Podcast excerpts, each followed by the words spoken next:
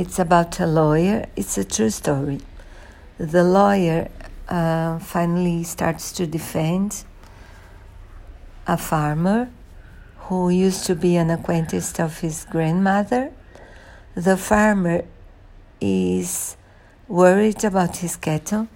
Many of his cattle is dying, and he thinks that it's because they drink the water that comes from a land where there is a big residue field from DuPont, which belongs to DuPont, which the comp, which is the company that makes Teflon.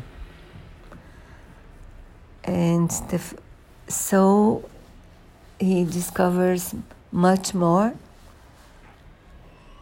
and it's a bit scary because everybody, at least I do, have pens with anti-adherent stuff, and it seems to be very dangerous to health. So I think it's an important movie. It's a scary one. Mark Ruffalo is very good in it. So please do not miss it. It's a must see.